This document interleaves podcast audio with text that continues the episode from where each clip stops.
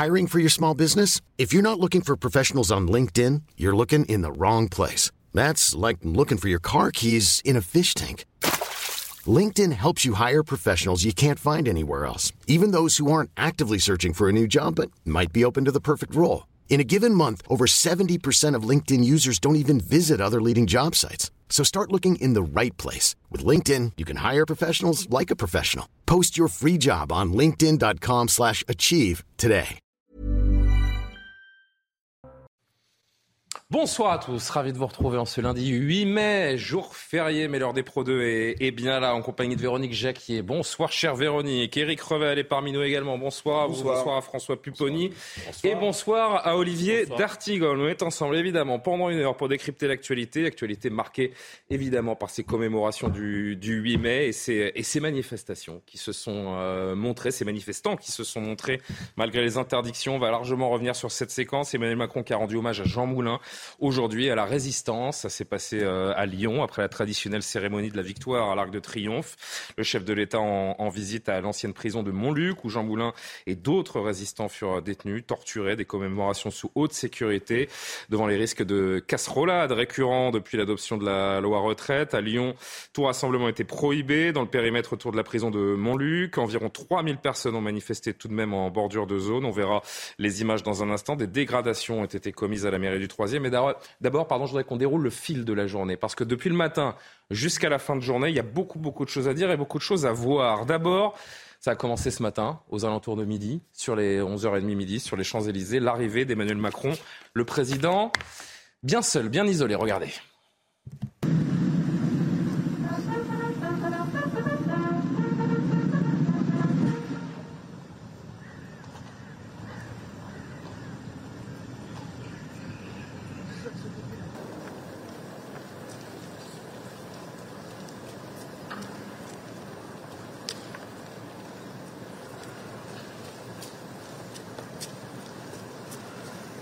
J'ai volontairement voulu jouer ça en séquence parce que je ne sais pas si vous avez entendu Véronique Jacquier, et moi ça m'a, troublé.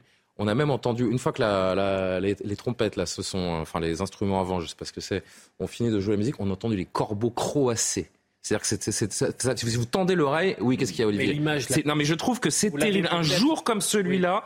C'est ça le prix de la tranquillité du, euh, du chef de l'État. C'est de l'excès de zèle ou c'était nécessaire raison d'avoir sélectionné cette image. Il y en a une autre, c'est bien sûr le cortège présidentiel, la garde républicaine, qui remonte les Champs-Élysées, des Champs-Élysées déserts, Regardez. avec un quartier bouclé. Totalement. C'est totalement inédit, c'est du jamais vu depuis la libération. Ça faisait presque penser à des images de confinement. Quel est le, de quel 8 mai nous parle-t-on si le peuple est tenu à distance? Et c'est, je crois, une image qui restera. réaction politique de Nicolas Dupont-Aignan euh, d'abord pour Debout la France. Terrible image du cortège présidentiel remontant une avenue des Champs-Élysées déserte, le symbole d'un pouvoir rejeté par le peuple, une crise de confiance sans précédent en ce jour de commémoration de la victoire. Pour Clémence Guettet, la députée LFI, un 8 mai crépusculaire et solitaire pour Jupiter, les abords des champs interdits d'accès ce matin pour le passage du président. On ne gouverne pas le peuple, on ne gouverne pas contre le peuple, pardon. Sans lui non plus. Le président coupé des Français un jour comme celui-là, qu'est-ce que ça vous inspire, Véronique Jacquier? Euh, moi, je me demande à quoi va ressembler le prochain 14 juillet, hein, franchement. Eh ben, c'est une des questions que j'ai prévu de vous poser, en effet. C'est ce que je me suis dit aussi. Imaginez le 14 juillet. Voilà. Non, mais parce que, bon, déjà, sur le, sur le fait que les Champs-Élysées étaient vides, on peut se poser la question de les gens avaient-ils vraiment envie de venir? Et d'autre part, ont-ils été vraiment empêchés? Parce qu'il y avait le fameux périmètre de sécurité pour empêcher les casserolades Bon, donc déjà, on peut se dire qu'il n'y avait pas un, fort engouement pour être derrière le, président et donc ça, ça accentue encore la, solitude qu'il habite. Euh, commémorer, ça veut dire faire mémoire ensemble. Mm. Ça n'a aucun sens, aucun sens de remonter les seuls les Champs-Élysées, d'autant qu'il s'agit d'une cérémonie militaire et que le peuple, tout le peuple, tous les Français sont amenés quelque part symboliquement à se ranger derrière le drapeau et à faire corps en tant que nation. Donc là, il y a un double message dans cette solitude. J'ai pensé à deux choses en voyant ces images. La première, on l'a évoqué ensemble, c'est ce qui pourrait arriver le 14 juillet si on est toujours dans une situation euh, similaire. Et la deuxième chose à laquelle j'ai pensé, c'est au Covid, au confinement. Oui. Ces Champs-Élysées déserts, ce président esselé, ces oiseaux qu'on entend, et en l'occurrence ces corbeaux qu'on entend croasser à l'arrivée du cortège présidentiel, je trouve ça mais terrible. Pardon Véronique. C'est encore pire qu'au moment du Covid, parce qu'au moment du Covid, il y avait entre guillemets un ennemi de l'extérieur, mmh. un virus. Un virus qui voulait euh, nous. Et le virus, c'est les Français, là pour Emmanuel Macron. Pardon de le dire comme ça. Mais là, pour Emmanuel Macron, l'ennemi est à l'intérieur. Est-ce que hmm. l'ennemi, c'est le peuple Que nous signifie ce président? Et il y a une double solitude. Il y a sa solitude, et, je crois que là, en plus, on voit le bout du bout de l'hyper-présidentialisme dans la façon dont il a vraiment tordu le bras aux institutions, puisqu'elle n'a pas été conçue comme telle. Elle a conçu pour que le Premier ministre joue vraiment pleinement son rôle. Et là, on voit que le Premier ministre, il est moins qu'un collaborateur mm. euh, dans, dans, cette image.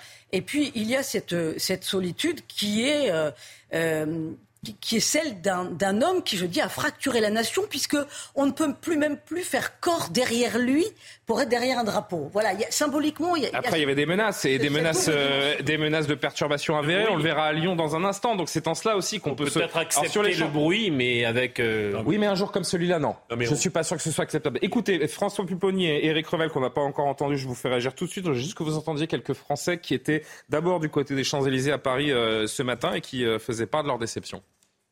Bah, c'est vrai que c'est dommage parce que là, par exemple, les gens ils sont bloqués, enfin, on est bloqués tous à un même endroit. Et donc, les le, quartier de Georges V, c'est un peu bloqué. Euh, oui, si, c'est un peu compliqué, effectivement, l'accès. C'est un petit peu labyrinthe. On a cela nommé entre tous les. Effectivement, on a vu un peu tout un échantillon de forces de l'ordre. Euh, on ne connaissait pas en province, a, c'est un peu plus tranquille. Effectivement, ça doit être révélateur d'une ambiance actuelle euh, en France.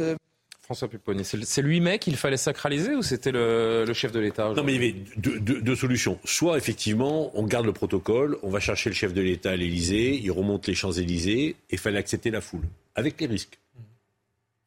On accepte. Parce que je pense que s'il y avait eu des manifestations, c'est les manifestants qui auraient été stigmatisés en disant c'est scandaleux de venir euh, le. Oui, mais si vous euh, avez un incident, si le chef de l'État est approché d'une manière ou d'une autre. Non, mais ça, on est capable d'assurer. Non, ça, on est capable d'assurer. Non, le, risque, c'était les manifestations de, de, méfiance, de défiance, pardon, vis-à-vis du, du président de la République. Si on n'est pas capable de le faire avec le peuple, il valait mieux annuler cela et qu'il se rende directement à l'Arc de Triomphe sans remonter les Champs-Élysées il ravivait la flamme. Même la parade militaire. même la parce qu'elle n'a pas de sens. La parade militaire n'a du sens que si le peuple est derrière et la nation, effectivement, comme vous l'avez dit, fait quoi. Donc là, je pense que c'est une erreur euh, de, de, de l'entourage du président, avec des images qui sont catastrophiques et qui vont marquer. Hein. Bien euh, sûr. Euh, ces, images-là, elles sont. C'est du jamais vu. Elles sont, c'est du jamais vu. Elles sont terribles pour le président. En effet. je voudrais juste qu'on voit le tweet d'Éric Dupont-Moretti avant qu'on passe à la séquence lyonnaise, donc un tout petit peu plus tard dans, dans l'après-midi. Eric Revel, vous allez réagir. Jean Moulin, les enfants d'Isieux, les millions de morts de la Seconde Guerre mondiale méritent le silence et le respect. Il fait donc référence aux centaines de manifestants qui étaient hors du périmètre de, ce, euh, de cette prison de, de Montluc aujourd'hui à Lyon. Pas d'indignité, il y a un temps pour tout. Karl Marx lui-même n'écrivait-il pas que celui qui ne connaît pas l'histoire est condamné à la revivre? Une, euh, une réaction. alors un mot quand même sur euh, l'image terrible des, des Champs-Élysées. vous vous souvenez que le président de la République a dit il y a devant moi 100 jours importants, euh, je veux essayer d'apaiser le peuple. En fait, on a assisté à, ce matin, me semble-t-il, non pas à l'apaisement avec le peuple, mais à l'extinction du peuple. C'est-à-dire que, oui. Mais encore une fois, nous sommes le 8 mai. nous sommes le 8 mai. attendez, attendez. Doit-on, ouvrir une parenthèse un jour comme celui-là? Moi, j'ai pas pensé, si vous voulez, à, j'ai pas pensé à une image de, de Covid, de confinement. J'ai pensé à un président en exil dans son propre pays. C'est l'image que ça m'a donné. C'est-à-dire qu'on voit le président de la République, chef des armées, seul, sans un représentant du peuple, que les gens le sifflent ou l'acclament, peu importe. Et ça a toujours été le cas. Quand vous avez un défilé au 14 juillet, euh, Jacques Chirac, Nicolas Sarkozy, François Hollande, vous avez toujours, euh, euh, réforme des retraites ou pas, des gens qui conspuent ou qui sifflent. Mais là, donner l'impression qu'il est en exil dans son propre pays, c'est une image, oui, qui restera, qui est absolument terrifiante. On a privatisé les Champs-Élysées ce matin pour que le président de la République puisse euh, aller ranimer la, flamme du soldat inconnu. Ça veut dire que l'apaisement, ben, il est encore très loin euh, du compte. Et euh, je ne vois pas comment, dans cette situation, Emmanuel Macron va, va, pouvoir continuer, en fait, euh, oui, à, assumer seul dans la solitude alors, euh, le, le, le, pouvoir. je voudrais juste qu'on avance en termes d'image. Et en termes d'image, j'arrive tout de suite vers vous. Alors juste, je voudrais qu'on voit les images de Lyon et la, la visite présidentielle. Quel contraste avec la monarchie britannique et la liaison dans tout le pays. Non mais quel contraste Ah, c'est pas les mêmes, enfin c'est pas la même chose. Pas, je ne juge pas. Oui, aller faire venir le carrosse. Aussi. Oui, avec le carrosse et, et une couronne, peut-être que ce serait mieux passé. Euh, la visite à Lyon, je vous le disais, Emmanuel Macron à Lyon dans l'après-midi pour un hommage à Jean Moulin, à la résistance française. Lyon, évidemment, capitale de, la résistance, président qui s'est rendu au mémorial de la prison de Montluc. Donc, je le disais, il a également visité la fameuse cellule où, euh, Jean Moulin a été, euh, a été détenu. Il y avait ce périmètre de sécurité tout autour, un large périmètre de sécurité. Aucun manifestant ne pouvait euh, approcher, autant que les, bruits des, casseroles ou des différentes manifestations sonores n'étaient évidemment pas audibles depuis, là où était le président. Et puis, en même temps, je vous dis, cette interdiction qui n'a pas été levée par la justice, interdiction de manifester, pour cause de, troubles éventuels à l'ordre public. C'est pour ça qu'on interdit des manifestations. Et les images du jour, là, que ce soit ces, brouettes remplies de, pavés, de pierres, vous allez voir ces photos de notre envoyé sur le terrain, qui était euh, donc cette brouette qui était prévue euh, pour caillasser et jeter sur les, sur les forces de l'ordre notamment. Cette porte de la mairie, on voit servez-vous d'ailleurs sur la brouette, cette porte de la mairie du 3e arrondissement de Lyon qui a été un peu saccagée euh, également. On se dit, eh ben, ça confirme le bien fondé de cette interdiction. Je suis désolé, il y a toujours des individus pour casser, pour, euh, pour semer la violence. Ça, c'est une... Il y a une graduation. La, la, la brouette, c'est une, c'est une, c'est insupportable. Euh, je pense que beaucoup. Mais la mairie aussi, c'est insupportable. Je, suis désolé. de citoyens euh, voulaient pouvoir commémorer dans le sens de ce qu'a dit ce que vous tout à l'heure, dans le sens plein et entier. Surtout que c'est le 80e anniversaire de la première réunion à quelques jours près du Conseil national de la, résistance. Euh, et puis il y a euh, des éléments qui en effet avaient prévu des choses inacceptables, il me semble le 8 mai. Mais on est quand même en situation de distinguer tous ces profils-là. Et je crois qu'il fallait euh, permettre les, hommages les plus larges, ne pas faire de périmètre ne permettant pas à chacun de venir commémorer le 8 mai. Moulin, le Conseil national de la résistance, et puis après, euh, si des mais ces gens, non, mais ce qui est, ce qui est fou, c'est que ces gens-là se réclament de la résistance mais je d'une certaine dis, manière. Si aujourd'hui, des individus ne s'étaient pas comportés comme on doit se comporter un 8 mai, tout en partageant, pour ce qui me concerne, la colère sociale, il n'aurait pas marqué de points, je vous l'assure. En fait, elle avait, euh, allez, je n'aurais pas marqué ils font ça en toute impunité, encore une fois. Aller saccager une, une, une, mairie, la mairie de Lyon, un 8 mai, c'est quoi le... Et vous savez très bien que la majorité des syndicalistes et des gens de gauche sont dans les valeurs de la République et de la résistance. Non, mais c'est quoi, ils, étaient, ils étaient en écharpe devant, les, devant les monuments aux morts. oui. La, la, la, maire, la, maire, écologie des Verts du 3e. on, on va l'entendre tout de suite. Quand elle dit qu'on n'a pas à récupérer les mémoire de Jean Moulin, c'est-à-dire qu'elle refuse même au président de la République, le 80e anniversaire de la mort de Jean Moulin, d'aller euh, honorer sa mémoire. Écoutez, la maire, la maire du 3e arrondissement de Lyon, interrogée par, euh, par nos équipes après la dégradation de, son, euh, de sa mairie tout à l'heure. Nous avons reçu des messages pendant la, pendant la commémoration qui nous indiquaient que la mairie était en train d'être dégradée. Donc euh, voilà, dès que la commémoration est terminée, je, suis venue immédiatement pour me rendre compte euh, des dégâts. Donc j'allais dire, euh, c'est des dégâts limités puisque c'est la porte qui est abîmée et le rideau de fer de l'autre côté. Il n'y a pas eu d'intrusion dans la mairie, donc j'allais dire c'est un moindre mal, mais c'est toujours douloureux de voir euh, qu'on s'attaque aux services publics de proximité comme ça et qu'il y a un amalgame qui est fait entre la, contestation nationale qu'on peut entendre et, le, service public de proximité qui est, qui est attaqué. Elle a du mal à condamner. Elle a beaucoup de mal à condamner. Bah oui, elle est, elle est de la Nupes, donc euh, elle va pas, elle va pas jouer le jeu du, président de la République. Elle est, elle est aussi dans, son rôle, avec Revel. Cet immense périmètre de sécurité autour de la prison, il était nécessaire selon vous ou c'est du oui, zèle Bien sûr, bien sûr. Mais je vais vous dire, euh, moi j'ai écouté avec beaucoup d'intérêt le discours que le président de la République a, a, lu, parce que c'est pas lui qui l'a écrit, euh, pour euh, à Montluc pour la commémoration de, de, Jean Moulin. On va entendre un extrait juste après. Le, le, le, discours est absolument magnifique. Je veux dire, rendre hommage à la fois au passé à Marc Bloch qui a écrit ses annales sur l'analyse politique de la défaite puis rendre euh, hommage au, présent finalement en faisant vivre la mémoire de Jean Moulin qui lui euh, avait comme mission euh, donnée par le général de Gaulle d'unifier les différentes résistances, c'est-à-dire de préparer l'avenir. J'ai trouvé que le discours était magnifique, mais ce qui cloche totalement, ce qui cloche totalement, quand on met autant de solennité qu'il a, qu'il a, mis pour prononcer ce discours, qui est bien écrit et qui est mm. pas mal lu, ce qui choque le plus, c'est de se servir de l'acronyme du Conseil national de résistance pour la refondation. un Conseil national oh de la refondation, oh ah comme si lui était un résistant et repre... Vous voyez, quand on met autant de politique. Eh mais attendez, on peut on peut pas jouer sur les deux tableaux. il y a quelque chose de méprisable. On ne pas, on fait pas une opération politique sur le CNR. Bon, en tout cas, le CNR, ça fait plusieurs mois qu'il a été lancé. Moi, je voudrais vraiment qu'on reste. Non, mais c'est intéressant. Vous avez raison. Évidemment.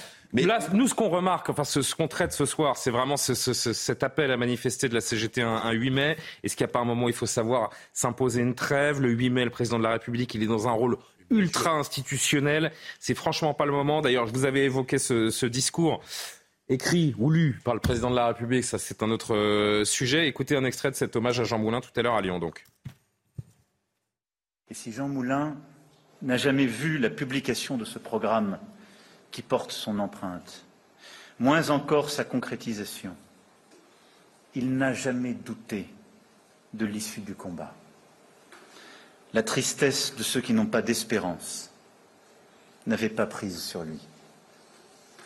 Car il avait la certitude intime, indéracinable, que la France en laquelle il croyait serait victorieuse, que d'autres, si ce n'est lui, en cueilleraient les fruits, et que la justice triompherait. Discours sobre, concis, hommage à Jean Moulin, euh, acte important de la part du président de la République. Il est vraiment dans, dans son rôle rassembleur, là, euh, ce qui, en l'occurrence. Ce normal, c'est qu'y compris les opposants ne sont mhm. pas capables, sur un jour comme ça, de dire voilà, aujourd'hui, non. On va respecter le mémoire des morts. Mais parce que euh, François Pupponi, je me mets, je me mets une demi-seconde dans la tête de ces gens qui sont dans la contestation pure la France grogne non pas parce qu'elle refuse un hommage à la résistance. Ces gens, ils se réclament d'une forme de résistance, j'ai l'impression. Ils sont entrés en résistance contre le pouvoir. Est-ce que si on part de ce postulat, on leur jette la pierre nécessairement Ah non, mais je ne dis pas qu'ils ont raison ou tort. De 43, ils résistent à leur façon. Évidemment qu'on peut. Si je peux me permettre. Évidemment. C'est imposé. Une chose, mais vous avez raison. Juste pour finir, mmh. s'ils sont pas capables, y compris pour leur propre combat, de dire le 8 mai, il y a des dates sacrées dans la nation. Il n'y a plus rien de sacré dans ce pays. On ne manifestera pas contre le président parce que ce jour-là, on honore la mémoire des morts. Faites attention à quelque chose, François Pupponi, c'est qu'aujourd'hui, euh, les parlementaires de gauche, euh, les élus locaux de gauche, étaient en écharpe devant les monuments de la résistance. Mais moi, je parle de ceux qui veulent. Mais enfin, on va y... alors, Olivier, je. On peut dézoomer ou Non, non, mais justement, c'est ceux qui vont manifester justement, pour empêcher. Si vous voulez dézoomer, on verra l'image après la pub parce que j'ai prévu d'en parler aussi. Non, mais ces gens saint d'écharpe, pardon, ces gens saint d'écharpe dont vous parlez, pour certains d'entre eux, ils étaient devant euh, le siège de Renaissance hier pour demander à décapiter Emmanuel Macron. Je de cas individuels. Je vous parle de l'écrasante majorité des élus de gauche. Est-ce que je dis est réel ou pas est-ce que la majorité des élus de gauche qui est devant des monuments morts aujourd'hui, j'en sais rien, je vais vous dire la vérité. Est-ce qu'ils sont en écharpe devant les monuments de la résistance oui, bien sûr, oui, Dans leur territoire et leur ville Oui. Mais on parle des manifestants qui veulent le 8 mai empêcher le président de se déplacer. Le sens de l'empêcher d'aller à, Lyon honorer la mort de Jean Moulin, je ne comprends pas. C'est lui, mais et je pense qu'il est important aussi de s'arrêter un instant sur la commémoration pure en, elle-même. On a entendu Emmanuel Macron sur, euh, sur Jean Moulin. On peut aussi analyser le discours, se dire qu'il ne s'est pas égaré dans une comparaison hasardeuse avec, euh, avec l'actualité. Le discours, comme l'a dit Eric, était plutôt bien écrit, fort et à la hauteur de ce qu'était euh, Jean Moulin. Je voudrais juste que vous voyez cette séquence avec Claude Bloch, qui a accompagné euh, Emmanuel Macron dans cette prison de, de Montluc. Pour ceux qui l'ignorent, c'est le, le dernier survivant du camp d'Auschwitz de Lyon. écoutez cette séquence, regardez ce, ce moment dans la prison avec Emmanuel Macron. Toutes les femmes restaient en cellule, avec les hommes qui étaient mis dans la baraque. Les femmes, elles restaient toutes en cellule.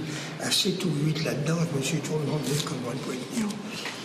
Tout à fait. Il est resté combien de temps votre ben, Comme moi, trois, trois, semaines. Avant d'être transporté Avant d'être emmené. On a été emmenés ensemble à Drancy. Le, le, 20 juillet, on est arrivé le 22 à Drancy. Le 21, le train s'arrête à Dijon.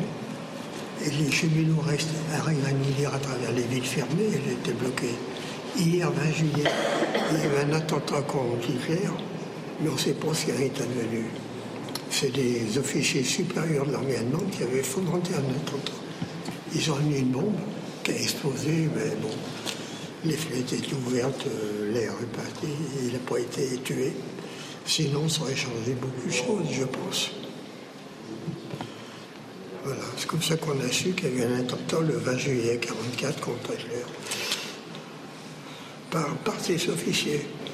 À des moments importants. C'est l'intérêt aussi pour Emmanuel Macron aujourd'hui d'apparaître rassembleur, d'être le garant de cette mémoire. Garant de cette mémoire, c'est le premier président qui n'a pas fait son service militaire, qui n'a pas connu bah, la Parce qu'il est né après euh, l'année où. C'est marrant, cette, on voit qu'il Non, mais là, il ne faut pas faire des procès non plus de la guerre. Non, mais après, après, non, non, mais euh, je peux parler. Euh, moi, ce qui me marque dans cette séquence, la séquence d'aujourd'hui, c'est qu'on a un président qui, effectivement, se sert toujours de la mémoire, de l'histoire, mais qui ne parle jamais de la France et qui met toujours en avant la République française. Donc là aussi, il y a un hiatus et il y a une ambivalence euh, dans le personnage. Euh, quelle valeur exprime-t-il pour défendre sincèrement notre pays euh, par exemple, les violences du 1er mai, le policier qui a été brûlé au deuxième degré, on attend toujours que le président lui passe un coup de fil ou qu'il aille à son chevet. Vous voyez, j'ai toujours l'impression qu'il y a une inversion des valeurs. Donc là, effectivement, on est dans une séquence historique. Mais bon, voilà. quand est-ce que vraiment il va défendre la France? Quand est-ce qu'il va l'honorer tel qu'elle le mérite? C'est ce qui fait quand même. J'ai presque envie de dire. Voilà, je, suis un, un peu, dur parce que. Honorer, honorer, célébrer le 8 mai et célébrer la mort de Moulin, c'est aussi honorer la France. Ça fait partie. Sur cette séquence, elle est dans son rôle aujourd'hui. Franchement. plus de la France et moins de la République française. Voilà. C'est l'heure de la pause. On, poursuit la conversation après pour, pour quelques instants parce que je voudrais qu'on revienne juste un instant sur ce, ce rassemblement. Ils n'étaient pas nombreux, mais l'image, elle dit beaucoup de choses quand même. Ce rassemblement euh, devant le siège de Renaissance pour les six ans donc d'Emmanuel Macron au, au, pouvoir et cette, et cette séquence où on appelle à décapiter Macron comme ça a été le cas pour, euh, pour Louis XVI. On en discute dans un instant. À tout de suite. Le rappel de l'actualité, les 20h30, l'heure des pros euh, revient juste après le point de Sandra Chiombo. À Lyon, Emmanuel Macron a rendu hommage à la résistance et à son chef Jean Moulin. Il a salué sa mémoire, le décrivant comme l'enfant de la République, le soldat de la France. Le chef de l'État a déposé une gerbe au mémorial de la prison de Montluc. Près de 10 000 personnes y étaient incarcérées sous l'occupation. Tableau vandalisé, Emmanuel Macron condamne une atteinte à nos valeurs. Hier, une œuvre de Myriam Khan a été aspergée de peinture par un individu ayant agi seul. Le palais de Tokyo va porter plainte. Il continuera néanmoins à présenter le tableau avec les traces de la dégradation jusqu'à la fin de la saison, le 14 mai. Des milliers d'évacués, des villages menacés, des installations pétrolières à l'arrêt, l'Ouest canadien en alerte. La province de l'Alberta lutte contre des feux sans précédent. 28 incendies dans des forêts étaient considérés comme hors de contrôle ce lundi. En état d'urgence depuis deux jours, elle s'apprête à demander l'aide du gouvernement fédéral. C'est intéressant parce que Véronique réagit à, ce tableau qui a été euh, aspergé de peinture On en parlera tout à l'heure parce que c'est vrai que c'est intéressant et ça fait débat. C'est de l'art. Est-ce que c'est ah non, c'est pas de là. Ben, c'est votre opinion. On va non mais c'est intéressant. Je, je, je, vois que le débat va être euh, va être intéressant donc on va on va en parler tout à l'heure. Juste, on est toujours donc avec Véronique euh, Jacquier, Eric Revel, François Puponnet, Olivier D'Artigol. Cette semaine, c'est il y a il y a deux jours je crois, c'est Bruno Le Maire qui disait les, les ou hier les casserolades qui ne font pas avancer le pays, ça empêche le dialogue. Et s'il y a encore de la place pour le dialogue euh, entre les opposants et la réforme des retraites et, et le chef de l'État, c'est une question qu'on peut se poser à l'aune de cette image qu'on vous a montrée hier. Je voudrais qu'on reste un instant dessus parce qu'elle est quand même très très forte et très importante. Hier, 7 mai 2023, euh, c'était les 6 ans jour pour jour de la première élection euh, d'Emmanuel Macron. Et euh, donc quelques, ils sont pas grands, ils sont pas beaucoup. Hein, je vous le dis, ils étaient une trentaine. si on a des, des, images un peu aériennes, on se rend compte que c'est vraiment, c'est vraiment minoritaire. Mais vous avez Christophe Prudhomme qui est là avec son écharpe, qui était élu de la région Île-de-France pour LFI et qui entonne comme d'autres ce chant. Louis XVI, on l'a décapité. Macron, on peut recommencer. Regardez.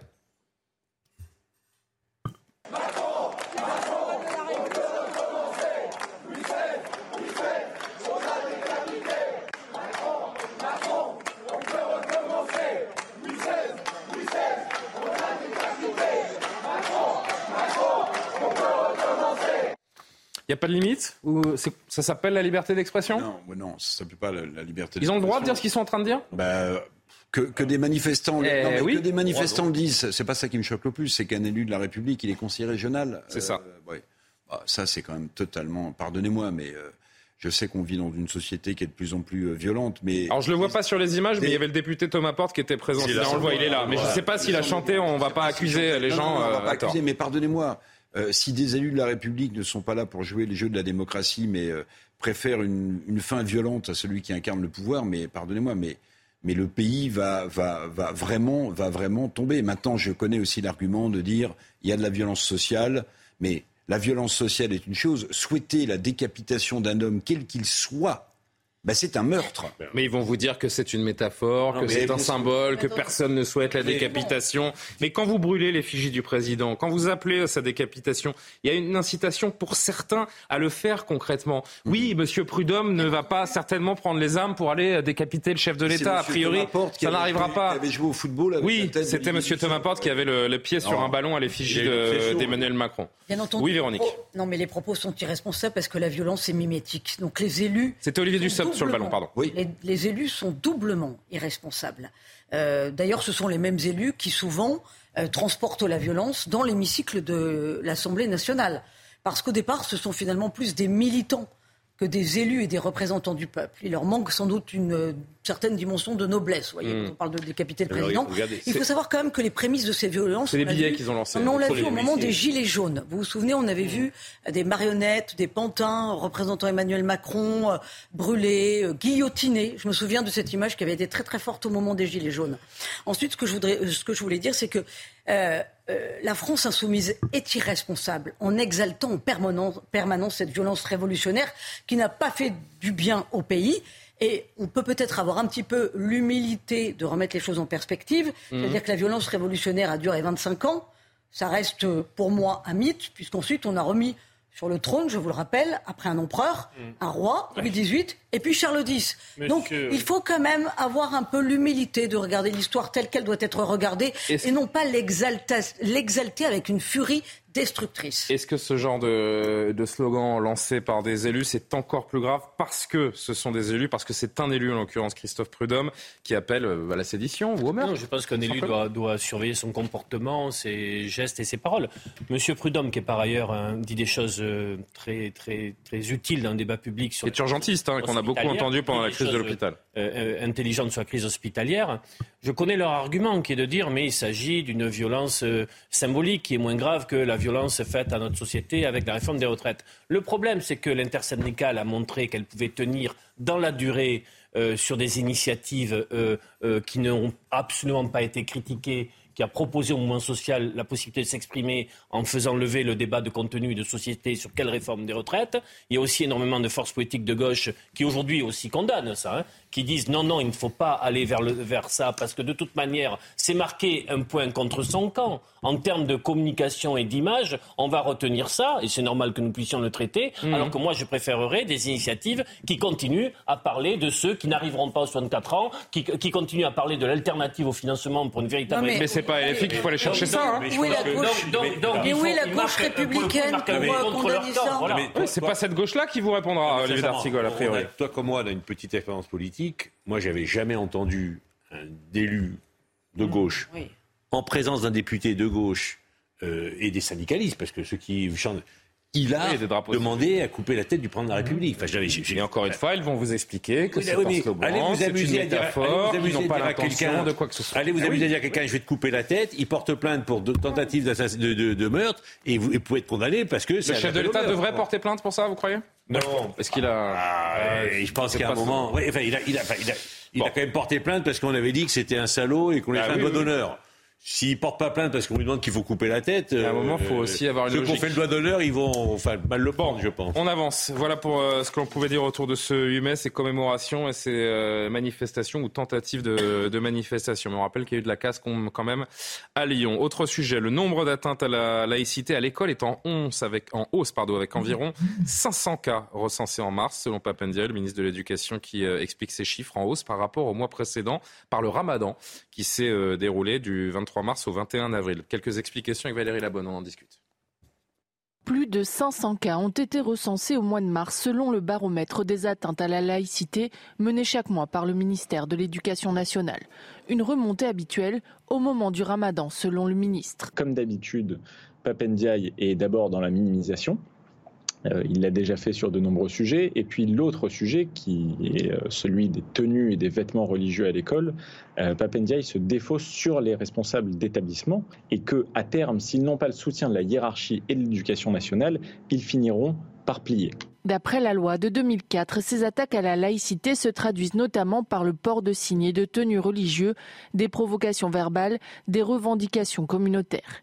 Il y a aussi les contestations des valeurs républicaines et des contenus des cours, un phénomène qui connaît un pic au moment de la commémoration de l'assassinat de Samuel Paty au mois d'octobre. Il y a un changement d'état d'esprit total chez les professeurs, notamment depuis euh, l'attentat de Samuel Paty. Hein, le sondage IFOP de 2022 montrait qu'il y avait un changement de comportement des professeurs qui avaient beaucoup plus tendance à s'auto-censurer puisqu'ils perçoivent euh, cet affrontement euh, avec la religion comme un potentiel danger pour eux. Et malheureusement, ils ont raison, donc ils doivent avoir le plein soutien de leur hiérarchie. D'après le ministère, ces chiffres devraient baisser au mois d'avril en raison des vacances de printemps. À l'école, la progression des atteintes à la laïcité, donc Rien de nouveau, euh, Eric, j'ai envie de dire, puisque nombre de livres, de, rapports, de notes l'ont déjà signalé, mais ça continue encore et encore. Moi, je trouve Pape Ndiaye, euh, dans l'exercice de ses fonctions, touchant. Vous voyez, je ah beaucoup de cynisme, oui. Parce qu'il avait dit qu'il mettrait en place euh, ce baromètre d'atteinte à la laïcité. On a attendu. Et il le dévoile chaque mois. On a hein, attendu plusieurs mois avant qu'il soit mis en place. Mais là, il nous explique qu'en fait, le, le, pic, c'est pas très grave. Bah non. Le pic, c'est pas très grave. Ce serait dû euh, au ramadan. Mais pardonnez-moi, quand vous interrogez un peu des, professeurs, je ne vais pas dire que les chiffres de l'éducation nationale sont minimisés, mais reflètent-ils la réalité?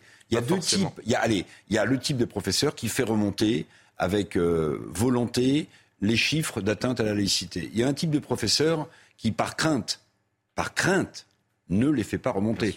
Moi, je me souviens, euh, quand j'habitais dans le sud de la France, un prof d'éducation physique m'avait expliqué qu'il n'allait pas prévenir sa hiérarchie D'abord parce qu'il avait la trouille, et ensuite parce que la hiérarchie ne ferait pas grand-chose. Et puis deuxièmement, et puis troisièmement, pardonnez-moi, peut-être que ça ne plairait pas à Olivier d'Artigol, mais je le dis quand même, il y a aussi des preuves de l'ultra-gauche qui ne voient pas, qui ne voient pas, mais qui ne sont pas forcément de l'ultra gauche, je vous dis, Eric euh, bah, Vous avez une, non mais vous avez une, vous avez une génération de jeunes profs, vous avez une génération de jeunes profs qui cautionnent tout simplement. Ah bon, d'accord, qui cautionnent, voilà, qui cautionnent, voilà, qui cautionnent. Donc ces gens-là ne feront pas non plus remonter les chiffres. Bien sûr. Ce qui est vrai aussi, et ça a été très bien dit dans le sujet, c'est que M. Papendai s'est défoulé, s'est déporté sur les chefs d'établissement, notamment sur euh, ces élèves qui rentrent en habit euh, religieux euh, dans l'établissement, disant c'est euh, c'est le problème du, proviseur. Alors je vais vous dire, M. Papendai fait une démonstration absolue depuis qu'il est dans son ministère, c'est qu'un grand intellectuel ne fait pas forcément un bon ministre de l'Éducation nationale. C'est totalement désincarné, Véronique Jacquier. Oui, alors, quand on dit que les 400 atteintes à la laïcité... 500. 500, pardon. sont un corollaire de la, période du ramadan. Il ne faut pas oublier que ça monte à 700 euh, quand euh, on arrive à l'anniversaire euh, du drame absolu de, la perte de la vie de Samuel Paty. ça a été mentionné d'ailleurs. le spécialiste en laïcité a, aussi évoqué le fait que, c'était nouveau depuis justement la, mort de Samuel Paty. Mmh de voir, euh, de voir plus de, galvanisation dans les atteintes à la laïcité. Donc ça me paraît doublement grave. Je vous rappelle que le ministre de l'Éducation nationale a, est en train de noyer le poisson pour combattre le mal en, changeant euh, les règles du jeu pour le, Conseil euh, national de la laïcité au, sein, de, au sein de son ministère. c'est de la poudre aux yeux? Voilà. Et donc on ne va pas s'en sortir, mais c'est d'autant plus grave qu'on a l'impression d'avoir un ministre bah, qui, qui, tous les mois va faire un inventaire à l'après-vert. Euh, voilà, bah, ça va pas bien. Et effectivement, comme l'a dit Eric Revel, il se défausse sur les chefs d'établissement qui, à 72%, disent qu'ils qu'ils ont ce sujet à traiter et qu'ils n'y arrivent pas parce qu'ils ne sont pas soutenus par leur hiérarchie. Donc ça va aller de mal en pis. Euh, et vous allez voir, à mon avis, des tas de familles Il faudrait qui vont choisir ne rien laisser passer, qui ont fait la guerre. Mais on laisse tout passer. François Pupponi et, Olivier D'Artigol. Le gouvernement a fait la loi séparatisme. Le gouvernement a dissous le CCIF, le comité contre l'islamophobie. Il y a une volonté affichée. On ne peut pas le nier. Pourquoi on n'y arrive pas On ne peut pas dire qu'on laisse passer? Parce qu'il y a des atteintes à la laïcité.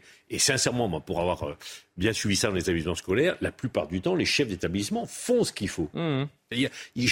par contre, il y en a qui ne font pas, effectivement. Cette idée avant, il y en a qui ont peur, qui n'ont pas envie, euh, il y en a qui sont complices. Enfin, il y a toutes les raisons qui font qu'on ne fait pas. La vraie question du ministre, c'est c'est pas tellement savoir s'il y a du 500, 600, 700, ce qui est terrible.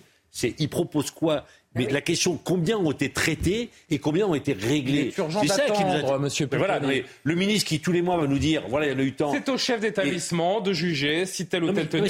Non, mais ça, c'est ça, quelque part, il a raison. C'est comme... Non, mais il y a un moment, vous dictez des règles Non, mais la règle est simple. Le port d'un signe ostentatoire religieux est interdit.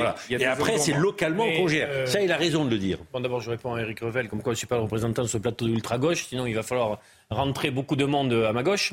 Euh, je suis d'une gauche euh, laïque, républicaine, sociale. Bon. Mais qu'est-ce que c'est mais, la euh, laïcité quand vous voyez de telles attentes Mais je peux vous répondre eh Oui, mais justement. D'accord. Et comme ancien prof d'histoire, voilà. et comme ancien prof d'histoire, j'ai eu il y a quelques années à devoir faire face à certaines situations.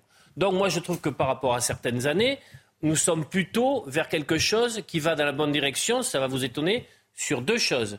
D'abord, Eric, moins de profs qui s'autocensurent, c'est-à-dire qui n'en parlent pas.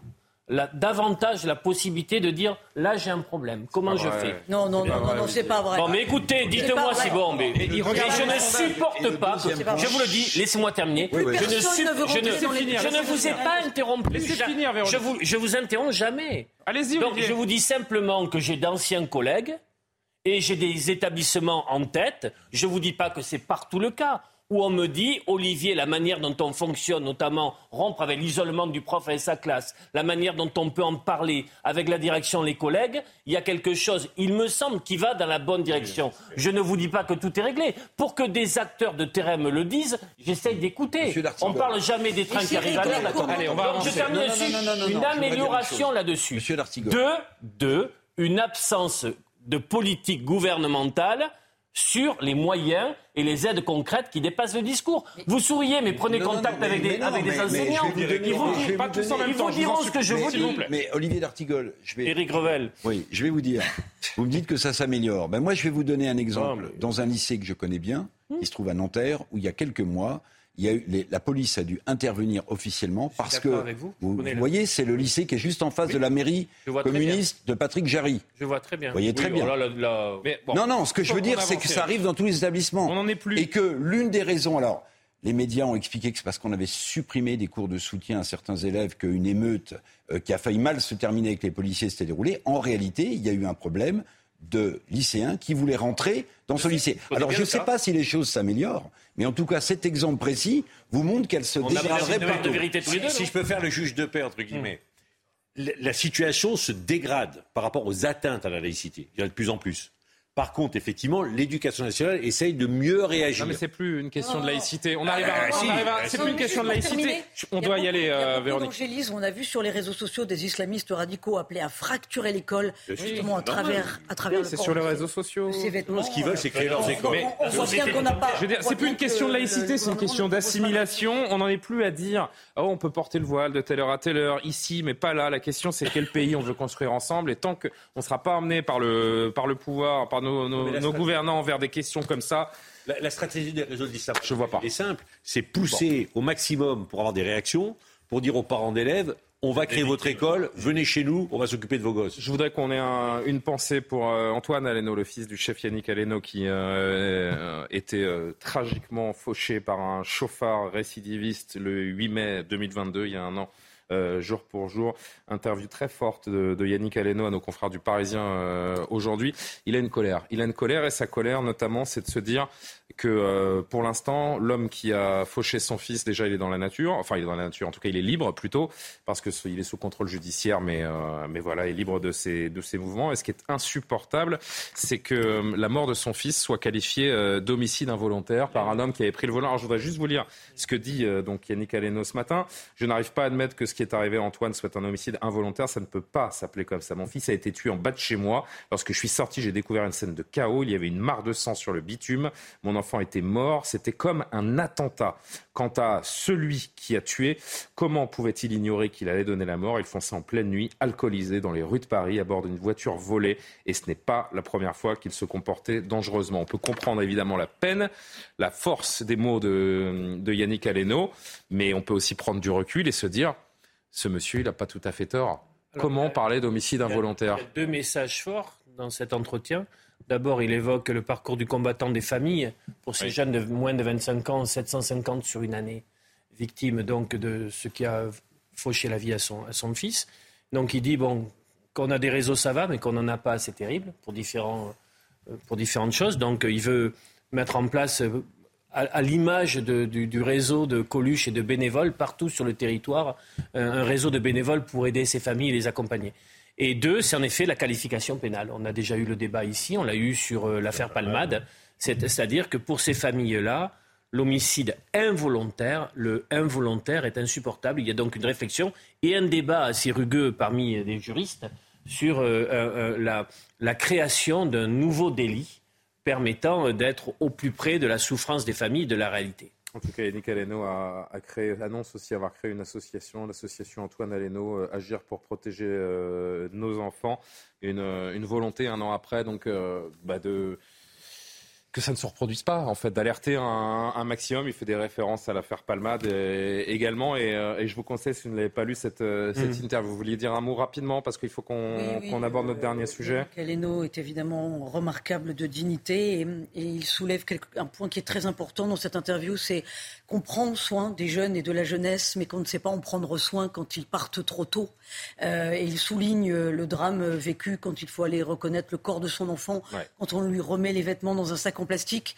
Euh, il parle de toutes ces familles démunies qui ont perdu un être cher trop jeune, trop vite parti, et qui ne sont pas accompagnés. Et il souligne à juste titre euh, qu'on a toujours trop de complaisance pour les chauffards, presque trop de complaisance, euh, et pas assez de soutien pour les victimes, y compris un soutien financier quand il faut accompagner des familles au procès mm. du tueur de leur enfant. N'oublions pas qu'une voiture peut être une arme, d'ailleurs. Hein, c'est en ce sens qu'on peut peut-être imaginer. Et c'est ce qu'il dit d'ailleurs. Je voudrais juste un délit routier. Un homicide volontaire. Je me permets de vous soumettre cette dernière citation. Qu'y avait-il d'involontaire chez Pierre Palmade? Donc il y fait référence lorsqu'il a pris le volant sous l'emprise de la drogue. Je pense aux passagers de la voiture d'en face. Ces gens doivent répondre d'actes volontaires. La loi doit changer. Voilà pour le, combat de, Yannick Aleno qui, euh, on peut l'imaginer, ne, ne fait que commencer. Il nous reste 4-5 minutes. Euh, chère Véronique, vous avez réagi euh, tout à l'heure pendant le, pendant le journal. Alors on va lancer ce, ce, petit débat. Une œuvre dont on a beaucoup parlé ces dernières semaines, celle de l'artiste suisse Myriam Kahn, exposée au Palais de Tokyo à Paris depuis la mi-février. Elle a été aspergée de peinture par un individu qui agit seul euh, dimanche, hier. Les polémiques ont entouré hein, cette exposition. Euh, eh bien, elle semble être au cœur de cet acte parce que vous avez des associations qui jugent qu'il représente un enfant subissant un, un viol, tandis que le musée et l'artiste affirment, eux, qu'il s'agit d'un adulte et que l'œuvre veut dénoncer les crimes commis dans les zones de conflit. Emmanuel Macron a réagi. Aujourd'hui, en ce 8 mai, nous célébrons la victoire de la liberté. Je condamne l'acte de vandalisme commis au palais de Tokyo. Sans prendre à une œuvre, c'est attenter à nos valeurs. En France, l'art est toujours libre et le respect de la création culturelle garanti. Je rappelle juste, avant d'avoir vos commentaires, que l'expo de cette œuvre, l'exposition de cette œuvre avait été dénoncée par la députée RN du Pas-de-Calais, Caroline Parmentier. Elle avait mmh. dénoncé un tableau mettant euh, en scène euh, la pédocriminalité, avait demandé qu'il soit décroché, relayé par des associations. Ça avait été euh, rejeté. La ministre de la Culture a jugé hier que le Rassemblement national a instrumentalisé ce tableau pour susciter la polémique et attaquer la liberté de création.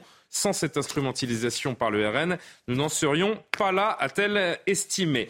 Commentaire, quel que soit euh, ce que cette œuvre peut évoquer, c'est de l'art et à ce titre, on ne la censure pas? Pourquoi est-ce qu'on voit que la moitié du tableau, si c'est pas choquant?